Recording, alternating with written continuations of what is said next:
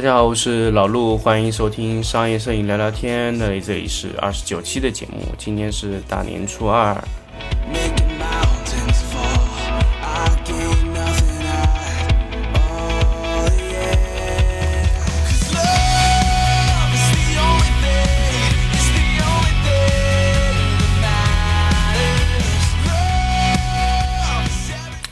呃，那么继续昨天说的话题，那么今天还是继续给大大家推荐一位日本的摄影师啊。当然，我推荐摄影师会比较平民一点。今天的推荐摄影师，那可能大家没有听过他的名字，当然，在我介绍过之后，大家应该会认识他啊。那么他的名字呢是森有志，森林的森，朋友的友，志是三点水的志啊。那么。我为什么会推荐这个申有志这个摄影师呢？因为我 这两天在看书的时候，我发现有这么一本书叫《家庭日记》啊，也就是他，他也只是出过这个《家庭日记》这一本摄影手册啊，摄影相册。那么这本这本摄影相册呢，主要记录了什么呢？他只是记录他这种生活中最平凡的一些东西啊。那么他为他的女儿、儿子，还有他们家的爱犬和老婆。四个人拍照，那他他在第一第一集中的第一本书呢是拍的这四个人，那第二本书中呢他又增加了人员，增加了另一条小狗啊，还有叫糯米团啊，总共呢就是第二本书里面总共是拍了六个人，呃是。阿森，阿森就是就是森有志自己是爸爸啊，阿达是他的妻子、老婆，然后呢，小海是他的大女儿，小空是他的小儿子，豆豆呢是他的第一条狗啊，是一个秋田犬吧，好像是，然后还有一个叫糯米团，那是。另外一只猎犬，那个这个狗是蛮有意思，大家可以去看它书就知道它是什么狗。但是 因为我对狗不是了解特别多啊，大家可以看，嗯，因为呢，它第一只狗呢是九六年生的，那么一般狗的寿命是十年嘛，那么它在二零零八年的时候又重新买了一只狗，那么可能是由于年龄的关系吧。那如果说是九六年的狗还活着的话，那应该这个狗应该有多少岁啊？因为我现在查看它最新的博客日期是二零一四年，那只狗还活着的话，那应该是有活了，也几乎是很长很长了，十八岁吧，那已经算是非常高龄的一只狗了。那么当然，当然，它在这个整一个它这个拍摄的东西中啊，我我我想跟大家先说它是怎么样的一一个拍摄形式，它是以日记的这种形式拍摄。那么图片呢是他拍的，那么呃。这个文字啊，是他老婆叫阿达配的。那么他一开始呢，从第一本书中呢，他二零零二年十月二十一日拍的是他老婆啊一个侧脸。那么这一天，他说我决定拍下生活中的点点滴滴。从十二月二十月二十一日开始拍呢，他经常会更新自己的图片。他呢，主要就是拍他生活中的一些小细节啊，他会这样定期的去更新。当然，一开始他拍摄比较数量少啊，零三年啊，然后零四年，他一年可能也就更新一两张图片。那可能由于他一开始拍摄的时候啊，呃，可能是拍的就不是特别勤快了。这当然人都有这种懈怠性啊。但这样拍摄，那你你整体看他图片的时候，你会感觉他的图片很暖意啊，就是感觉那种生活的感觉特别好。就比如说他二零零三年十一月二十号拍的那张图片。他的女儿啊，直接背在他的身上，哎，他说是这么说啊，这，他说像这样的工作很难有所进展，于是便着急发脾气，把孩子惹哭了，又自我反省，急忙把他抱起来哄，最后只好背着他继续工作。如此一来，逐渐习惯了在短时间内迅速集中、高效率的工作，在此让隆重向大家推荐啊，那就是说他哄女儿的一个。一个方式啊，大家其实嗯，也是嗯，我觉得看他的图片就很暖啊，就感觉看看在这个时候就暖洋洋的，嗯。那么接下来就说说他后面的一些图片啊，大家会看到就是 很多图片那种感觉，就会让你感觉哎很暖意，就是很有家庭的这种味道。呃，不像有些商业片这样的感觉啊，当然是暖洋洋的这种味道。那么接下来再往后翻，那么他会拍到自己生病啊，他用一个一个盐水的那个滴漏去替代他，就是二零零四年一月二十号。那么我还是要去说，他其实就代表了日本的摄影师的一种特性，但是他本人不是摄影师啊，就他代表日本摄影或者搞艺术这种一种特性，就是对细节的把握的能力特别强。他习惯用细节来说故事，而中国人呢，他大量的摄影其喜欢用场面来说故事。就是这可能跟中文特性有关，中文什么做什么事情讲排场，所以你你拍片子你会想你要大场面拍出来东西才可以，但日本人不一样，日本人很注重细节，他通常用以小见大的方式来做的这个事情就非常有意思啊。就比如说他女儿零四年四月五号这张图片啊，他女儿这个裤子啊倒着穿，然后穿在头上，哎，就这种就显示家庭这种感觉。当然。其实你要去显示一个人的性格，你往往通过一两张图片是很难说明的。那除非真的是非常大的大事才可以说得清楚。但他用了大量的他女儿这种小的图片啊，就每天表演一下，比如说他女儿喜欢倒挂啊，然后他容易把杯子打翻啊，很嬉笑啊，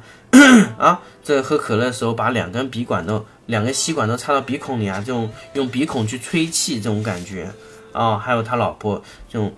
关爱女儿这种感觉啊。然后他女儿和那条狗在一起啊，他会欺负那个狗啊，那个狗是豆豆嘛，那他会这样欺负他，他就是通过那种小的那种细节啊，然后比如说，我觉得他，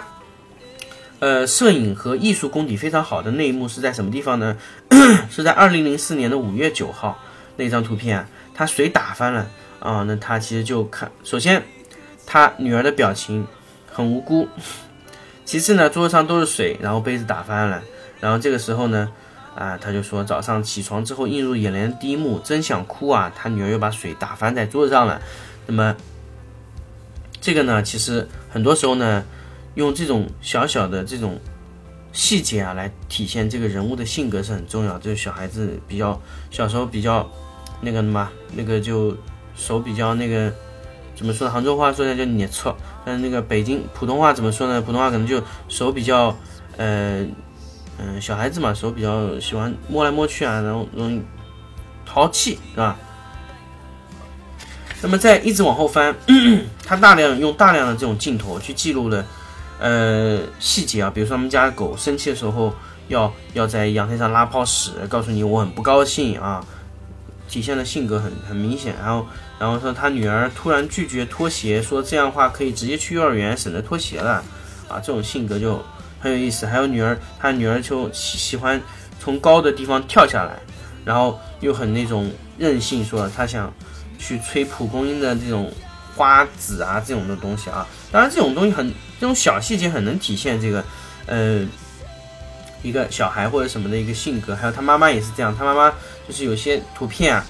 也是很能体现他妈妈就是也有很有童心这种感觉啊。然后呢？他们在零四年还是零五年的年底啊，他怀了第二胎啊，然后他就针对他老婆，就是怀孕的时候拍了一些他第二胎的图片，然后他家的那只狗啊也是特别有意思啊，当然还有他他会反复他女儿反复的打翻这个水杯这个情节，他会反复的去表现，老是打翻水杯，然后他他表现水打翻的这种情形啊，他永远是细节。去表现的他，他不会用大场面说哎你打牌，他非常非常仔细，他用小小的细节去刻画人物的性格啊。当然他可能不是刻意，他只是一种记录。当然他这种家庭那种和睦的感觉，包括他那种暖暖的黄黄的那种色调，其实很多时候他整一本呃相片集啊，都大量的这种用这种反复的暖色的色调来去做这个这个整个的描述，让你整个整本片子啊。整个相片啊翻完的时候啊，啊就感觉暖暖的，特别有意思。然后啊还有一个呢，他后来呢在我不知道大家可以去看二零零六年五月十五号这张图片，我觉得特别温馨，就说不上来的有一种味道啊。他他女儿坐在边上，然后他的儿子呢在给那个他们家的狗豆豆啊系系这个带子，啊非常有童真，这种状态就非常好。他整整一个的这个片子啊，都感觉就是特别有童心。其实我们有时候小时候拍的一些很多好好的片子啊，也很有意思，就是小孩子那种状态、神啊、神的韵味啊，都抓得非常到位。但是前提就是是家人在给他拍摄这些图片的时候啊，就能把握到，但是他也能注重到那个细节。其实。其实很多时候我们去拍片的时候，我们不要说想把一个东西拍的特别宽、特别大啊，当然我们要一定要注重那个细节。比如说他有一张图片啊，就是在他的这个呃地毯上啊，他的小海就是他大女儿啊，呃把面打翻了，然后打翻在这个嗯这个这个地毯上面啊，当然然后他就大量的就就直接用了一个大特写去拍那个面啊，就把那个面的那个细节拍的非常清楚。这个就是所所谓，他就用细节来来刻画一个人物的性格，这个就是非常非常好的一个东西啊。然后这就就我我我反复的去跟大家说，就这个摄影师呢，就是用细节来做以小见大，然后大量的细节堆砌出来一个人物的性格，用大量的这种细节特写啊，去表现一个人物性格。大家有机会可以去看看这本书，叫呃家庭日记。生有志做的一个一个一个下呃日记啊，现在有三本，但是我只看过他的两本。呃，在第二本的时候呢，其实他大量的这个呃这个图片啊，都是以这种呃和睦的氛围，还有更加注重那种细节了。然后会很多图片啊，都非常有这种叫什么呢？呃，非常有那种趣味感。第一本呢稍微弱一点，第二本呢它趣味感会特别强，然后。他会大量的注重，他第二版有时候去去刻画一个人物啊，他可能，呃，都不用这个小孩的脸或者这种镜头入镜，他只需要某一个小细节的东西去做就可以了。然后他在整本的 相册中呢，从来没有使用过任何的灯光设备啊，我可以断定是没有用过灯灯光的，都是用自然光拍摄的。那么整个他们家的装修风格呢，都是木质的材质啊，那么。这本书呢，你整体看完之后呢，你会有种什么感觉？首先就是家庭的那种和睦的感觉，然后幸福，啊，然后还有那种细节打动你的这种感觉。因为很多很多图片往往不是因为场面打动你，而是因为细节打动你。所以我们在拍摄图片的时候啊，看过这两本书的呃朋友，或者说是想去看这两本书的朋友，大家一定要记住啊，就是很多时候我们那个细节啊，就是。很能够去打动人，我们要用大量的细节去打动人啊。那么在接下来时间呢，呃，我想给大家 去查呃说一下，就是呃申有志在这个呃采访的时候他是怎么说的啊？有一个杂志去对他采访了，说是你为什么要这样去拍摄啊？当然是他有一个详细的一个采访，我是从网上查到的。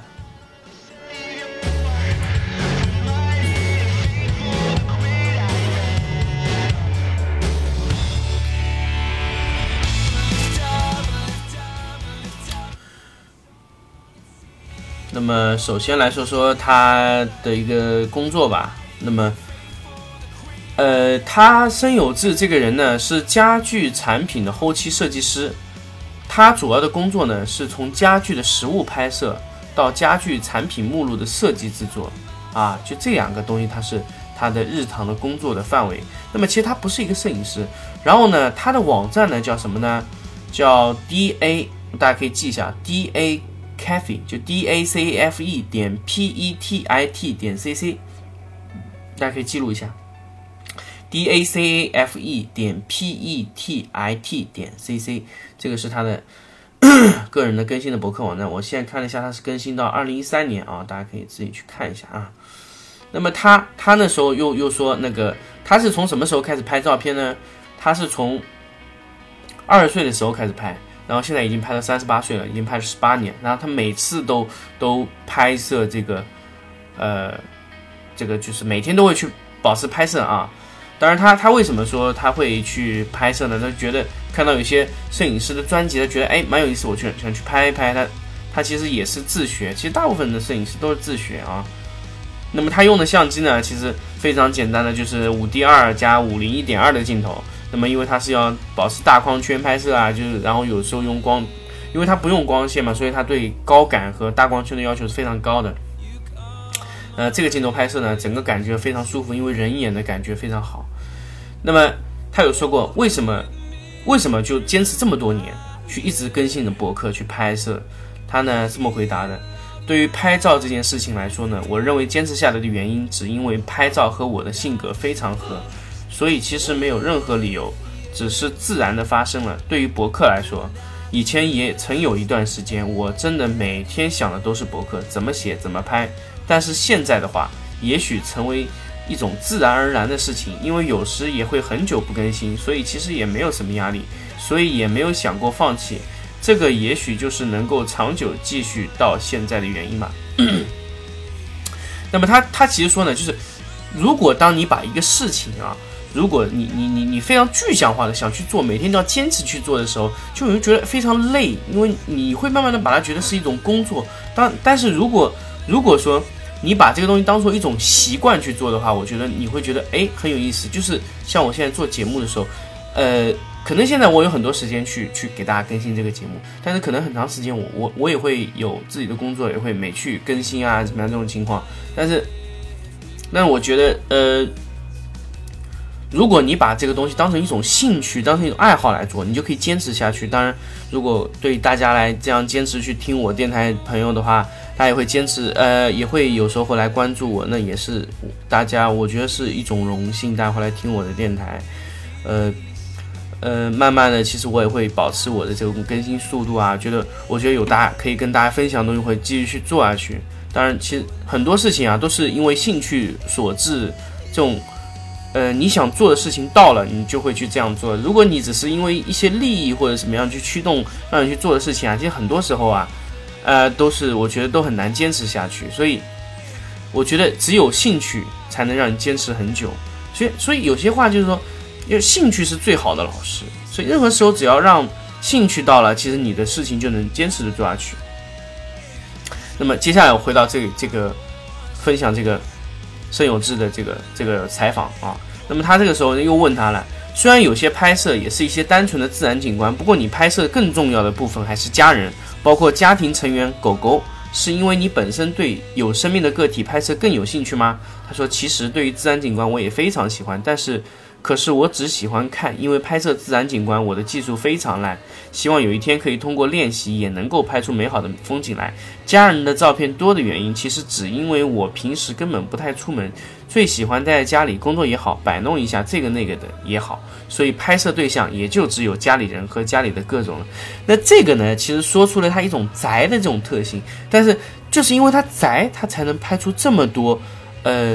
呃家里人的东西。当然。当然，可能这个说的话也不一定完全准确，他自己说的话可能也不一定完全，也许他就是觉得这个事情好玩呢。呃，但是话说回来，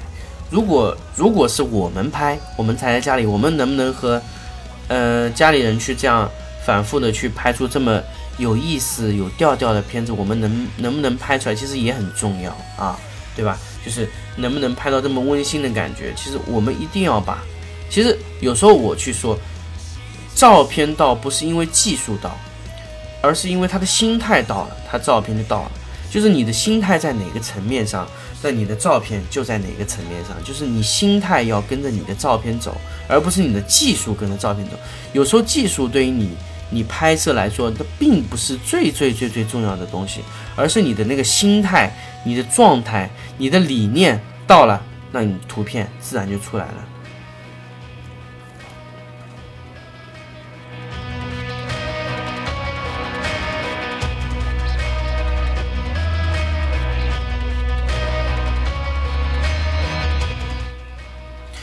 接下来呢，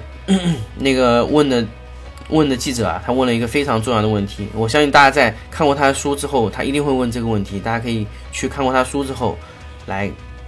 听这个节目啊，听这这句话啊。他说：“你的照片完全没有摆拍的痕迹，全是抓拍的随意感，而且是非常好的抓住了某个特定的瞬间。很好奇的是，你平时总是相机不离手嘛？其实我拍完我看完他这个图片的时候，我真的有这种感觉，我家永远是拿着相机的。”那么他是怎么回答呢？他说：“我总是把照相机放在包里，遇到什么有趣的事情，我就立刻偷偷的拿出来。但其实有趣的事情啊，比我在博客上登出来的多一倍，另外的一半都被我错过了拍摄。”然后他又问了：“抓拍有什么技巧和经验吗？”他说：“我的照相机总是设定在连拍模式的。”每次拍很多张，然后在电脑上选出喜欢的，删掉其他的。在室内拍摄的时候，我会自尽量采用侧面自然光，包括连我设计的家具目录的实物拍摄都是采用的侧光。那么它又用了侧光呢，会让这个图片更很有质感。它它不会用平光或者说这种呃逆光，它会用侧光。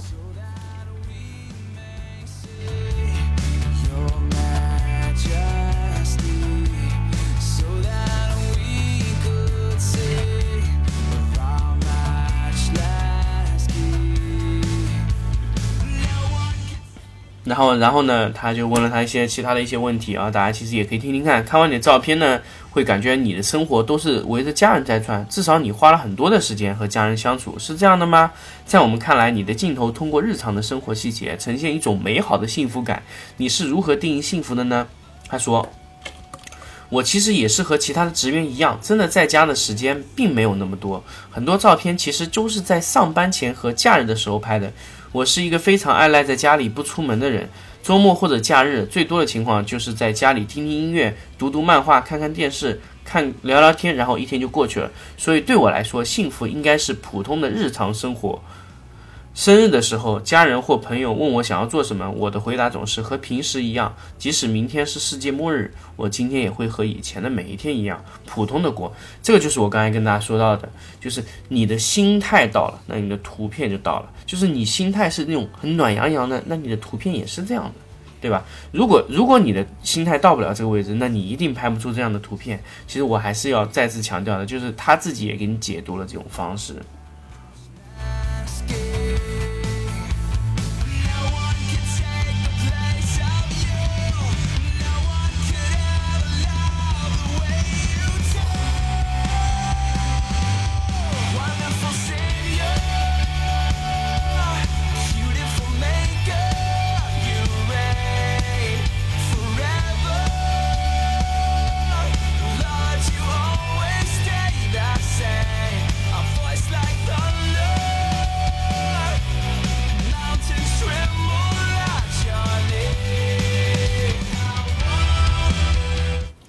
那么其他的呢？那个记者采访的问题呢，可能就是和他工作上有关，就是可能他家里的装修比较好看啊，或者家居怎么样？那当然，这个其实已经超越了摄影的范畴了啦。